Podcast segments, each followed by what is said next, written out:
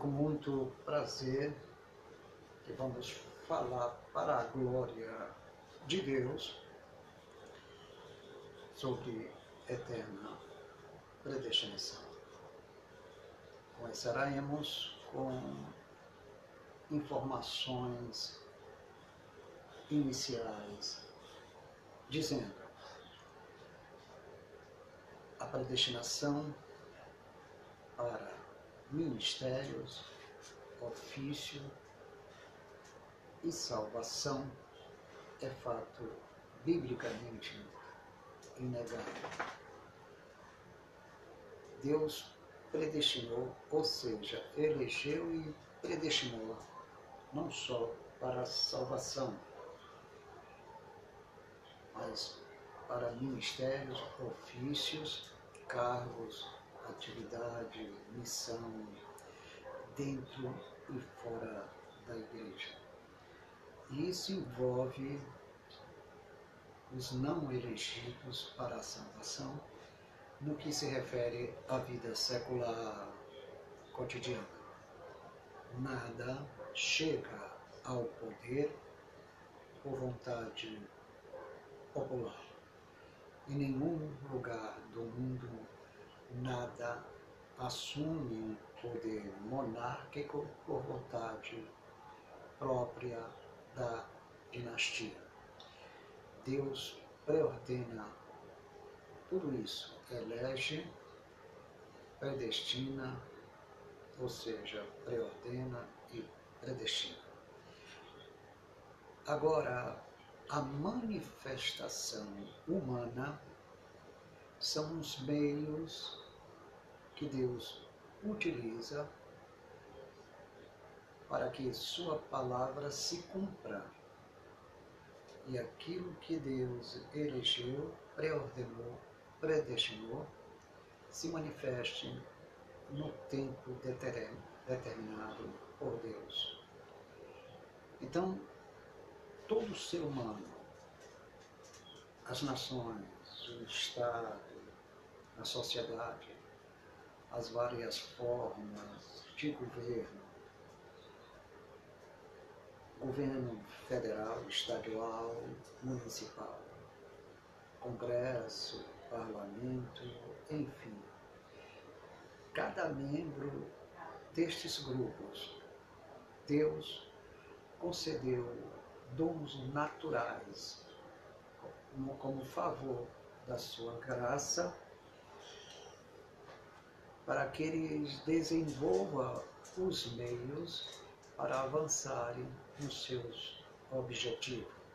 Nesse sentido, Deus encaminha todos a um alvo que determina o que Deus elegeu, preordenou, predestinou. Nem todos para a salvação, mas para que se cumpra a palavra soberana de Deus. Essa é uma verdade absoluta, não única, das Escrituras. É a voz suprema de Deus, a corte suprema, as autoridades, ou seja, a autoridade da Escritura sobre nós. Esse é o guia do nosso governo divino. Por meio de interpretações preconcebidas e exegeses parciais de tópicos bíblicos, tem-se contestado a doutrina da eleição eterna. Ou seja, as pessoas desenvolvem um tipo de interpretações preconcebidas numa visão exegese, ou seja, uma forma rigorosa, acadêmica, científica, de interpretar, de interpretar, de interpretar as escrituras para contestar a doutrina, muitas vezes reprovando. Porém, não compreender os desígnios de Deus soberano é uma coisa, negá-los é outra.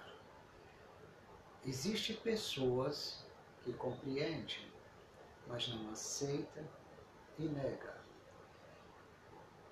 Percebe o fundamento da doutrina. Sobre estes pesa o juízo de Deus.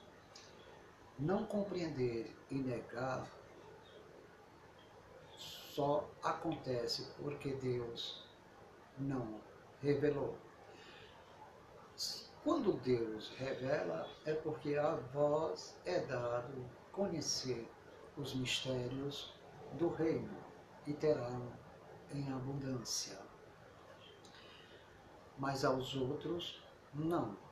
E a palavra se torna uma parábola que foge à compreensão humana.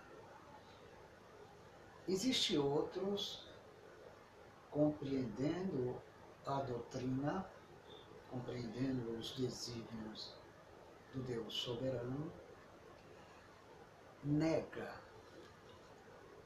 Então, sobre esse virão os juízos de Deus para destruir a sua existência ou para destruir o seu corpo. Apóstolo Paulo havia dito numa certa ocasião aos Coríntios, em uma de suas cartas, que aquele que destruiu o templo de Deus, Deus o destruirá. O templo de Deus não é só você, mas a igreja no sentido coletivo.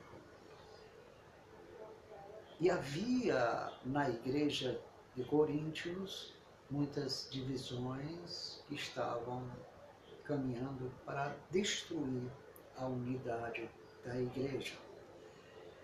Jesus Cristo havia dito: as portas do inferno não prevalecerão sobre a igreja. Não vai destruir a unidade.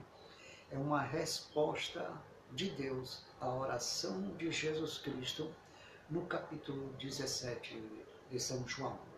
Cristo orou pela unidade da igreja, para que todos sejam ele, sejam eles, para que todos eles sejam um com o Senhor, com o Pai e com o Filho. Essa resposta está consolidada como selo eterno da soberana vontade de Deus. Pois a vontade do Pai, segundo o que Jesus falou, é que nenhum daqueles que o Pai o entregou, o entregou se perdam. Então Jesus fez uma oração para manter a unidade da igreja. Então essa unidade se refere ao templo e aquele que tentar destruir a unidade deste templo, Deus o destruirá. Paulo perseguiu essa unidade e Jesus abordou ele a caminho de Damasco, na Síria, e disse para ele: Duro é para ti recalcitrar contra meus aguilhões pontas de ferro com o qual Paulo seria ferido se continuar, se continuasse a tentar destruir a unidade da igreja. Alguns exagerados dizem que os hereges do cristianismo protestante tentaram destruir a unidade da igreja e desenvolvem uma interpretação absurda. E na realidade, a Igreja Católica tentou há muitos séculos destruir essa unidade. Muitos cristãos, como os congregacionalistas, que tem mais de 800 anos de existência, uma igreja evangélica, os batistas reformados, presbiterianos, puritanos, anabatista, são raízes históricas desde a idade, da idade, desde a Idade Média. E andavam também na clandestinidade, porque a Igreja Católica planejou, através da história, na Idade Média, destruir essa unidade. Mas essas portas do inferno nunca prevaleceu. Mas esta ou este sistema receberá o justo juízo de Deus no tempo determinado pela sua vontade soberana, porque esse sistema religioso medieval apóstata desviou-se das raízes da igreja primitiva romana, desviou-se e aliou-se com o Império Romano, com a política, com as relações econômicas mundial e se transformou num sistema religioso, político e econômico representado pelo Papa.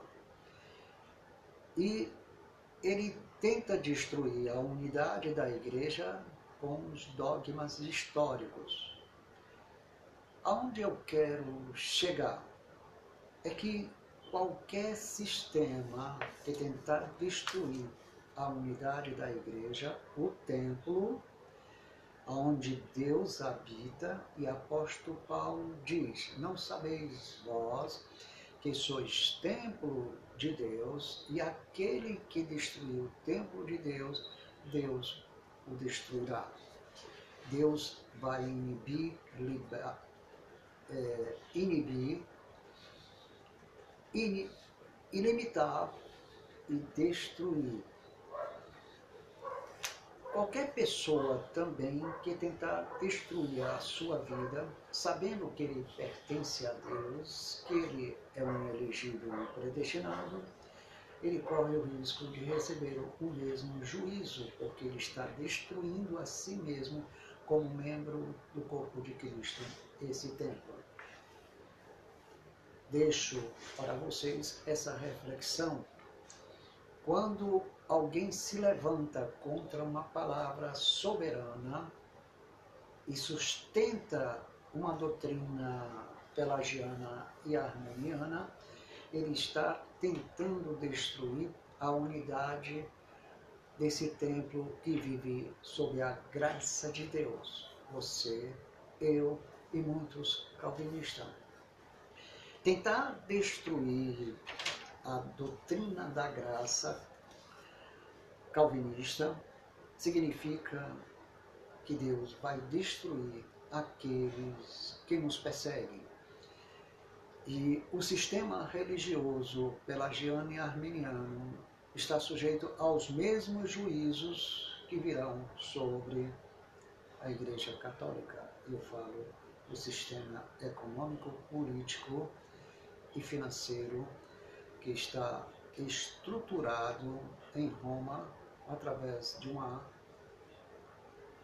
sólida, sólido castelo que foi construído às custas de roubo, assassinato, extermínio e destruição de muitas famílias e através do engano. Para chegar o que o Vaticano é hoje. Não houve honestidade para construir essa estrutura. A história denuncia. E se apertarmos o rolo da história, o pergaminho da história, emana sangue.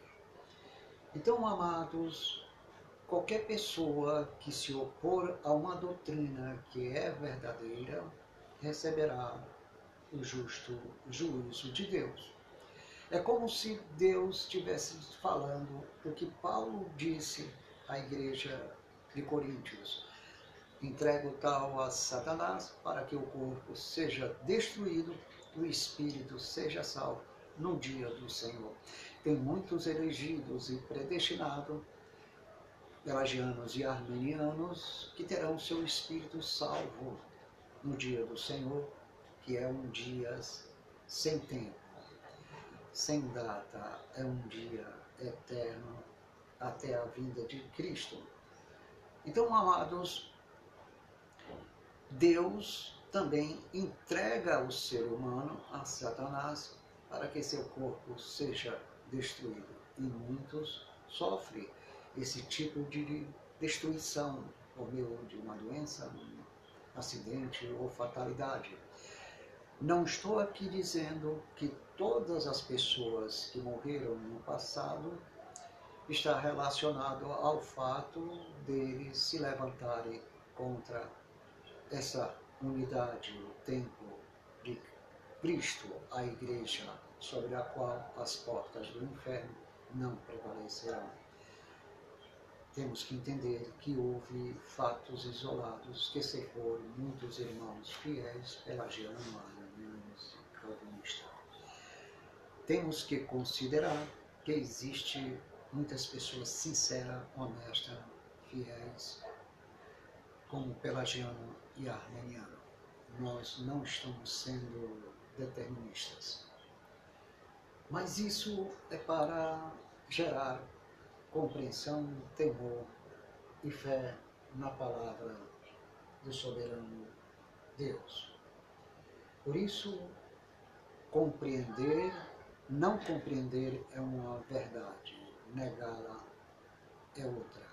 Agora, compreender e negar, esse é o mais propenso a sofrer grandes juízos da parte de Deus, porque ele está aumentando ou diminuindo. Então, virá sobre ele partes das pragas que virão na grande tribulação. E a pandemia pode representar esse tipo de praga apocalíptica não digo que seja o início do Apocalipse, mas é um sinal que o princípio das dores se aproxima.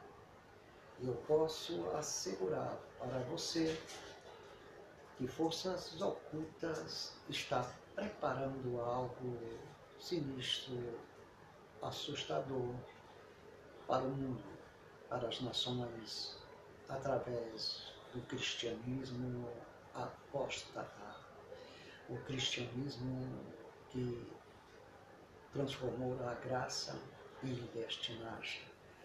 Então, virá a apostasia, já está no mundo, e através da apostasia virá o anticristo apoiando as religiões apóstatas.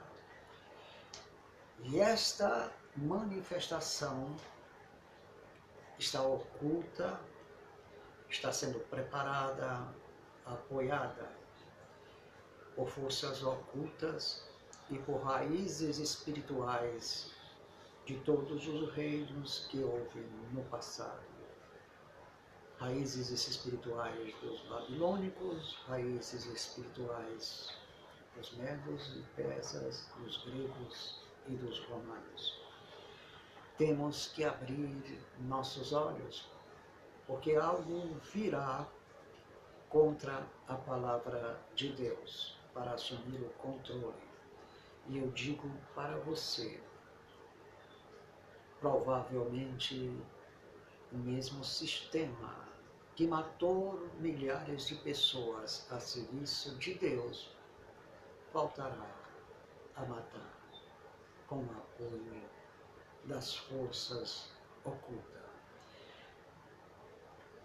E este sistema apóstata estará fazendo parte dessa manifestação que está oculta. No momento certo, muitos vão se render crendo que estão diante da manifestação da glória de Deus eles vão tentar destruir a unidade da igreja. E esse sinal vai aparecer pela internet. Temos que estar atento. Se aproxima despacito. Então, amados, voltando ao assunto, o homem precisa, olhando para si mesmo, verificar seu estado de criatura finita e limitada diante de um Criador onipotente, onisciente, onividente, eterno, santíssimo e imutável. Assim com humildade e submissão às Escrituras, ao seu autor final, ao revelador do Pai, nosso Senhor Jesus Cristo. Apresento este estudo com o mesmo espírito do autor do material. E espero que com o mesmo espírito todos venham a escutar e ler o material que está nas mãos de alguns que já entreguei, como minha irmã. E todo aquele que tiver interesse no material, estaremos enviando gratuitamente. Entre em contato conosco. Mande um e-mail, visite nosso site que você encontrará o nosso e-mail, baixe o app e você terá contato com o meu número o WhatsApp e trataremos de resolver o seu problema enviando uma cópia gratuitamente e em breve lhe daremos o endereço aonde estamos nos reunindo, nos reunindo ou aonde estaremos. Então, nós vamos procurar ser prático como o próprio autor desta exposição, que é bíblica em sua fundamentação. Espero que seja uma bênção na sua vida e na vida da sua comunidade e família. Nosso objetivo agora, através desse estudo, está sendo apresentado de uma discutíssima doutrina da predestinação em si mesmo, exaustivamente estudada por, por consagrados e respeitáveis teólogos. Vamos apresentar, esse é o nosso objetivo, a doutrina da predestinação, exaustivamente estudada por muitos teólogos. Nosso alvo pretendido é a sua exposição, o mais diretamente possível, simples e prática. Faço das palavras do autor as minhas, almejando demonstrar-lhe a biblicidade, a confessionalidade e, ao mesmo tempo, indicar a influência e penetração cada vez maiores do seu oposto, o armenianismo, na missiologia, principalmente, e na liturgia das igrejas. É isso que está acontecendo. Está havendo mudanças devido à influência e à penetração deste assunto cada vez mais e principalmente repetindo a mesma palavra do seu oposto, o arminianismo. Penetra nele estes assuntos discutis, discutidos por teólogos e eles penetram nessa doutrina discuticisma com a intenção de destruir a unidade da igreja com o ensino aristotélico pelagiano e arminiano. A aplicação da doutrina nos interessa mais que o detalhamento técnico. Esperamos alcançar nosso intento, que é o mesmo objetivo do autor dos estudos. Detalhamento técnico é algo perigosíssimo. O pior erro da teologia metafísica aristotélica é querer interpretar a palavra de Deus com a razão, com a teologia grega, examinando as escrituras como um objeto empírico da sua consciência fenomenológica, fenomenológica, como se a Bíblia, Deus, fosse objetos com os quais a razão tivesse poder de prescrutar a sua natureza e querer desvendar as verdades ocultas, a vontade de Deus oculta, os pensamentos e caminhos ocultos que não são comunicados a nós.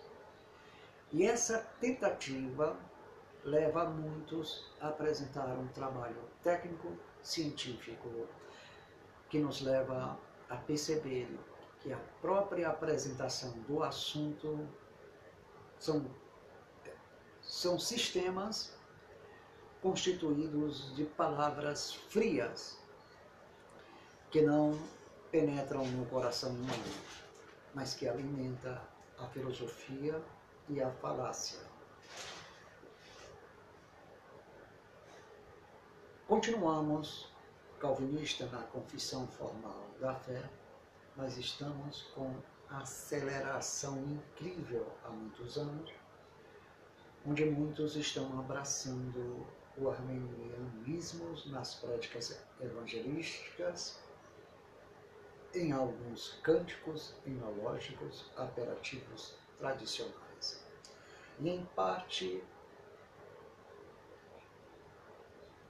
e em parte da inologia popular generalizada, equipes de louvor, especialmente onde as comunidades tendem ao pentecostismo ou já são carismáticos, nas quais o ministério pastoral é menos reformado ou não reformado e pouco cuidadoso e sem nenhum, ou sem nenhum cuidado doutrinariamente falando. Por que, que isso está acontecendo? Porque as pessoas estão dando ouvidos a doutrinas de demônios, a espíritos enganadores, porque têm comichão nos ouvidos e querem pregadores, líderes conforme suas emoções natureza. O evangelho que está sendo oferecido por alguns ministros, que às vezes expressa o zelo da casa de Deus, não é uma revelação prioritária, mas apenas a busca em gerar satisfação no auditório, porque o que eles querem ver é a satisfação do auditório, a alegria do ouvinte, um número de decididos por Cristo. Queremos que esse quadro seja humanamente, ou seja, queremos que esse quadro aparentemente seja humanamente irreversível, só aparentemente. O destino da igreja, no entanto, pertence ao seu Salvador e Senhor nosso Mestre insubstituível, Jesus Cristo. Quero falar brevemente sobre essa postura arminiana ou pelagiana e arminiana. São palavras que representam um pensamento teológico aristotélico, baseado na razão, na filosofia humanista, onde o eu figura assumir o ser na posição antropocentrista, na sua autarquia por meio da razão, que desenvolve, que desenvolve uma consciência fenomenológica e seu próprio empirismo sobre os objetos estudados, que representa Deus, a sua palavra e a fé, onde o homem se apresenta como o princípio do novo nascimento, da fé, da obediência, da santificação. Nele se centraliza a sua vontade predominante sobre os objetos. Assim, ele desenvolve seu empirismo fenomenológico por meio da sua consciência sobre os objetos, ao estudar a sua natureza internamente e externamente, formatando as suas partes com outra visão pessoal, em sinergia com Deus, querendo ser e ter, querendo ser salvo e ter a salvação, ou querendo ter a salvação e querendo ser eleito e predestinado. Porque, segundo eles, Deus estava prevendo quem iria crer, obedecer, tomar uma atitude e se incorporar e se incorporar no corpo de Cristo. A partir aí, a partir daí, Deus predestinaria e também antes iria elegê-lo porque estava prevendo o que ele iria fazer. Isso é uma heresia dos demônios. Amados, essa posição pelagiana e armeniana desenvolveu estruturas pedagógica, emotiva, sensacionalista, que move o coração humano e, de certa forma, alguns pregadores, sabendo fazer uma leitura corporal e dos músculos do rosto, que reúne 43 músculos e geram 3 mil expressões, se o ser humano se especializar numa filosofia que estuda esses aspectos, ele teologicamente, por meio da sua pregação, ele vai atuar na emoção do, do, do homem, do ouvinte, que vai levar ele a liberar uma substância e os músculos do rosto vai comunicar a confirmação do que o pregador esperava testemunhar com seus olhos. E em cima disso, ele prospera e desenvolve a sua argumentação e possivelmente revelações, profecias e visões. E assim, misticamente, as pessoas se sentem envolvidas por tais manifestações. Entram no estado de êxtase e muitos chegam a dançar e perder a noção daquela manifestação humana, aonde em muitos casos se percebe a cultura afro-brasileira, como também a cultura popular carnavalesca e de diversos ritmos musicais penetrando na Igreja de Cristo, querendo destruir essa unidade através das novas heresias que estão sendo mescladas dentro do pentecostalismo ou neopentecostalismo. Também está acontecendo mudanças sérias em igrejas chamadas calvinistas, que não são calvinistas, são neocalvinismo ou neocalvinistas pentecostais, que adotam o espírito do hipercalvinismo ou do, ultracalvinismo, onde muitos repousam a salvação na eleição e na predestinação, enquanto que a salvação para sempre, que garantiu a salvação dos eleitos e dos predestinados, para sempre está em Cristo, não na eleição e predestinação em si. Porque se Cristo não morre, a eleição e a predestinação seriam palavras mortas, sem efeito. Cristo teve que morrer para garantir a salvação dos eleitos e predestinados. A mesma salvação que Deus estabeleceu nos tempos passados, mas ele apareceu com ela. Então, eu saí deste meio, do meio do ultracalvinismo, do hipercalvinismo, é, do neocalvinismo que tinha todas essas raízes. Como eu tive larga experiência no pentecostalismo durante 30 anos, então eu conheço, pela, pela graça de Deus, por meio da graça de Deus, as manifestações diversas do comportamento humano querendo destruir a unidade da igreja por meio da mentira. Eu não nego os dons espirituais, eu nego as mentiras que se manifestam naquilo que parece ser os dons ministeriais. Essa é a grande diferença.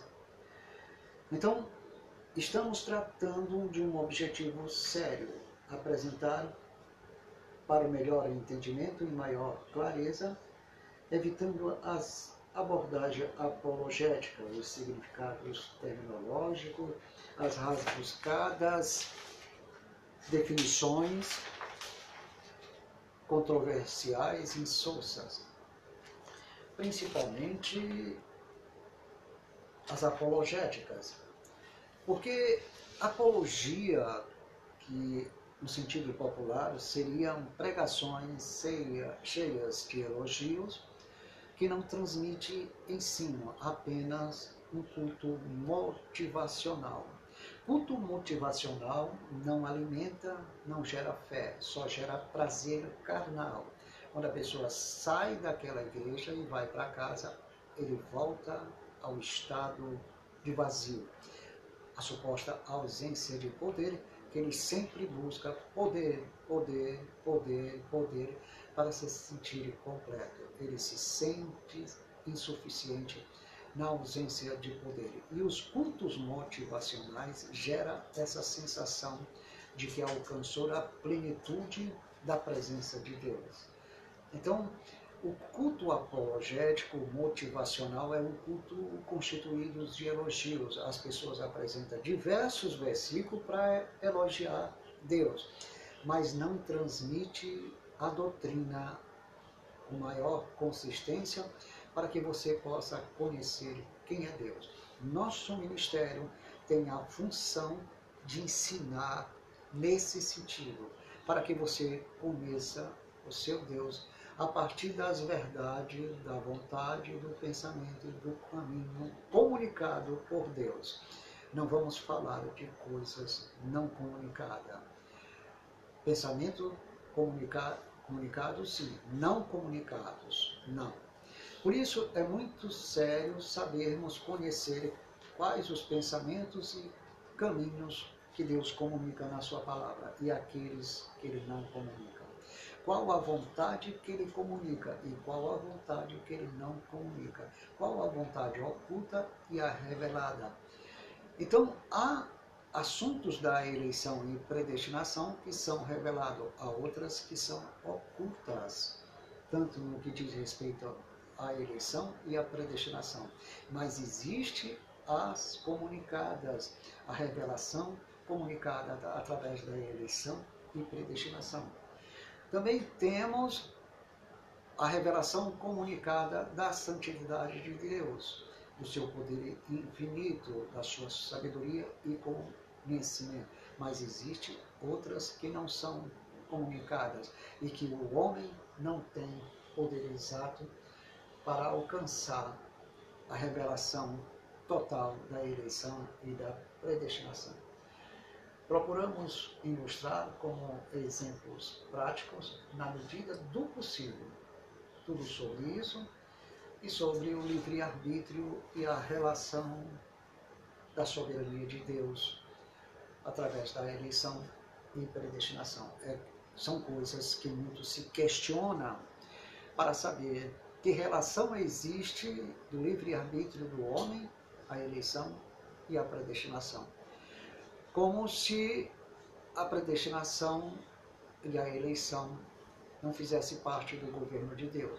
Deus encaminha o livre-arbítrio para cumprir com sua vontade através da sua rebeldia, através dos seus pecados, através da sua incredulidade, através da sua impureza, através da sua tentativa de alcançar algum conhecimento de Deus. Deus encaminha as suas manifestações humanas os elementos que existem na sua natureza, os bons e os maus, Deus encaminha para você atingir o propósito de Deus, porque Ele elegeu e preordenou e predestinou para que você chegasse ao objetivo que Deus havia determinado antes. É expectativa e desejo ardente do autor do estudo, como também o meu, que todo leitor e ouvinte dessa rádio compreenda seu propósito e entenda com mais nitidez, dando crédito a essa revelação, a maravilhosa doutrina da predestinação. Pois nela é fundamental na expressão efetiva do nosso comportamento cristão. Quem realmente deseja aprender a vontade de Deus para a sua vida e a ela submeter-se, não a busca na razão, mas na palavra revelada de Deus, as Escrituras Sagradas, revelação do Criador e Redentor e manifestação da sua vontade aos eleitos e predestinados. Somente o ouvido, o coração e a mente do eleito predestinado respectivamente, ouve, compreende e acolhe com amor a vontade de Deus expressada na Bíblia. Sabe por quê, meu amado? Porque você é uma boa terra. Você já leu a parábola do semeador, que fala de três exemplos, ou seja, de vários, de três exemplos de terra. Aqui fica à beira do caminho, onde a semente caiu a que fica entre pedras e a outra que fica entre espinhos. E a quarta terra era a boa terra. Então, o semeador, que é o Senhor, sabe onde semeia. Ele conhece qual a terra que é eleita e predestinada, que vai dar o fruto para o qual Deus preordenou. Vamos falar sobre a liberdade do homem. São questões levantadas ao longo dos tempos por eminentes teólogos respeitáveis e respeitáveis concílios sobre a libertação, a liberdade do homem. Veja bem, as questões levantadas ao longo dos tempos por eminentes teólogos e respeitáveis concílios sobre a liberdade do homem serão resumidas da seguinte forma nesse estudo. O primeiro pensamento que pretendo expor, que é uma repetição do trabalho anterior, que foi praticamente concluído dentro desse exemplo, dentro desses exemplos. Primeiro pensamento, há uma afirmação que o homem é absolutamente livre para escolher o bem e o mal, Deus e Satanás, salvação e perdição. Esse pensamento discutível não tem fundamento. O homem não é absolutamente livre. O único que é absolutamente livre é perfeito. Esse é Deus. Você concorda comigo ou não? Então Deus é o único que tem o poder soberano, absoluto, incontestável, para escolher o que ele quer e o que ele não quer. Ele não escolhe o mal ele escolhe sempre o bem, porque faz parte da sua natureza. Ele é tão perfeito que não erra nas suas escolhas. Então, se ele elegeu você, predestinou, ele não cometeu nenhum erro, porque ele já garantiu a sua salvação para sempre em Cristo. Da sua mão ninguém o arrebatará, disse Cristo, e do Pai tampouco, porque ele é maior do que tudo. Então, significa que Deus tem uma uma absoluta liberdade para escolher quem ele quer. O homem não tem essa absoluta liberdade. Até o bem que ele escolhe, ele não alcança a plenitude que tipo de bem ele quer escolher. Nem todo bem ele consegue escolher. Ele pratica o bem natural, carnal, humano, terreno, que ele aprendeu como padrões bíblicos externos. Não é o bem para a glória de Deus, é o bem natural, cotidiano, humano, terreno. Não tem relação com a palavra. Está parecido, é semelhante aos padrões bíblicos, mas são obras mortas praticadas sem fé e não para a glória de Deus. O homem não tem o absoluto controle do mal para escolher. Até o mal ele é limitado para escolher. Nem todo o mal ele consegue praticar.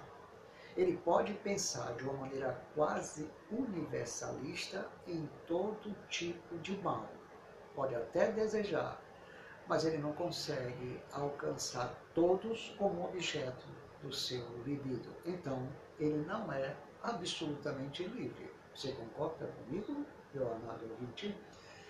Então, como ele pode escolher Satanás se ele já vive sob o governo do mesmo inconscientemente? Possível, né? Então ele não tem liberdade de dizer eu não quero Satanás, porque a sua carnalidade, o espírito da desobediência já atua nele. Ele não pode escolher salvação, por quê? Porque ele não é o princípio do novo nascimento, da fé, da santidade e da obediência. Tudo provém de Deus. Ele não pode escolher a perdição. Por quê? Porque ele não sabe em que contexto ele se encontra. Será do vaso de desonra para a perdição ou de eleito predestinado? Ou seja, daqueles que estão ordenados para a vida eterna. Atos, capítulo 3, versículo 48. Ordenado quer dizer escritos, registrados no livro da vida. Então, essa primeira questão é apenas uma discussão pouca, sem efeito. A segunda discussão é que o homem não é livre para escolher nada. Se aproxima da nossa visão ele não é livre para escolher nada. Só que tem um pequeno detalhe. Ele não é livre para escolher nada, não, ele é livre para escolher alguma coisa. Nada é impossível. Você concorda comigo? Ele escolhe alguma coisa. Nada, não. Ele escolhe aquilo que está ao alcance da sua natureza e pode escolher nada. Mas ele há, ou seja, existe nele um limite para escolher até o nada. Por quê? Porque nem todo nada ele alcança, nem todo nada ele deseja. Mas ele pode escolher alguma coisa que seja nada ou que seja alguma coisa boa.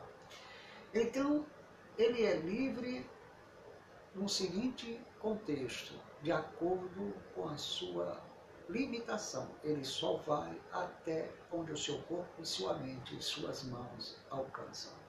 Então ele não é livre no sentido literal e absoluto da palavra. Porque ele é escravo incondicional do soberano, o qual é apenas um mordomo neste mundo com os dons naturais que Deus lhe deu. Então ele fica a serviço do Estado, da sociedade, da família, como mordomo natural. Deus o colocou aqui e o deixou sob o seu governo. Permite a sua rebelião, mas encaminha a sua rebelião para cumprir a sua palavra soberana.